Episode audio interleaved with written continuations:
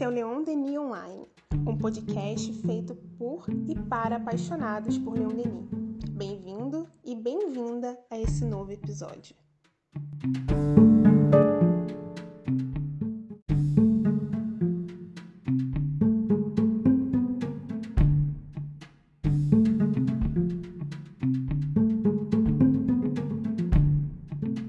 Eu quero saber aqui, como você está hoje, hein?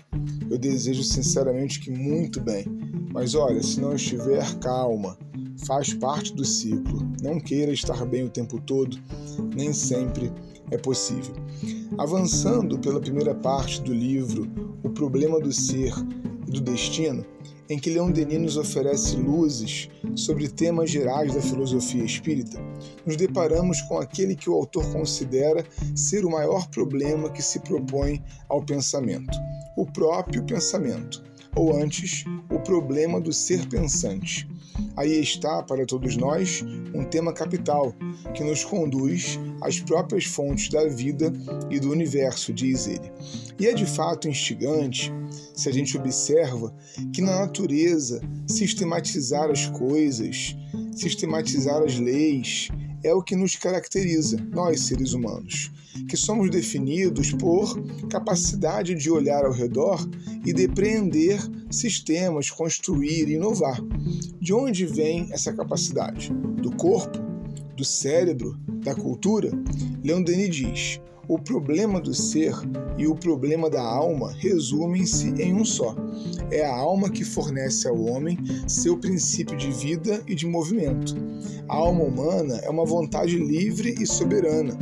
É a unidade consciente que domina todos os atributos, todas as funções, todos os elementos materiais do ser assim como a alma divina domina, coordena e encadeia todas as partes do universo para harmonizá-las.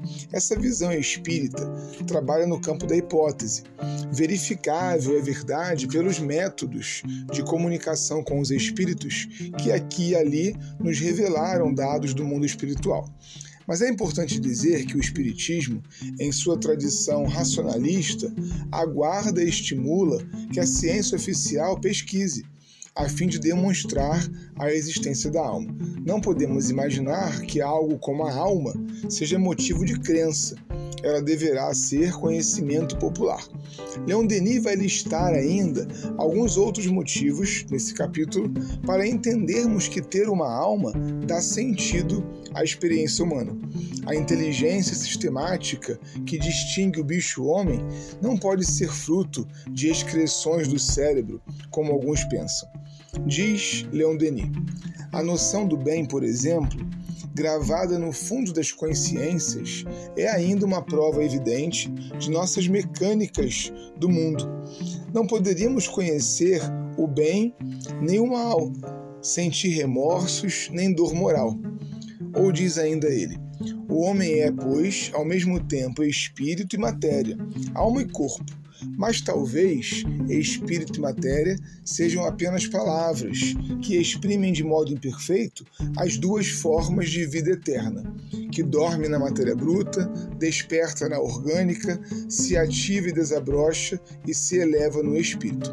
A noção de espírito, então, em espiritismo, vem em auxílio da razão, buscando explicar como a evolução das espécies promove o surgimento, lá nos mamíferos superiores, de uma capacidade incomum, que é ter a noção de si mesma.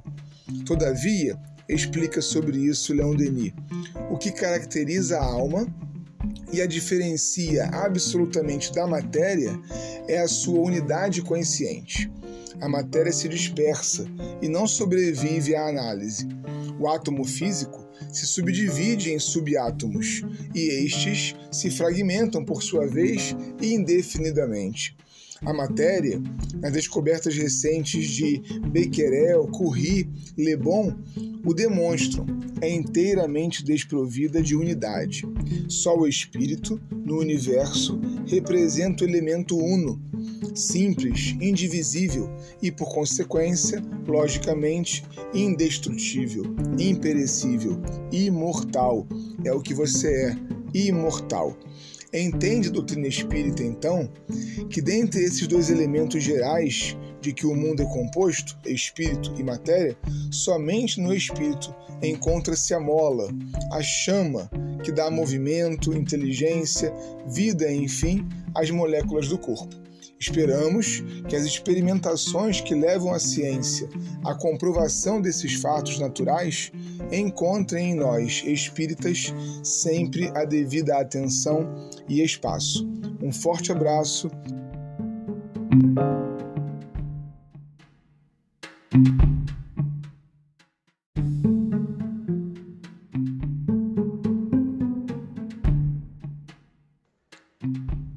Conheça o conteúdo do portal leondenionline.com e estude o Espiritismo Clássico conosco. Visite também o nosso Instagram no arroba leondenionline.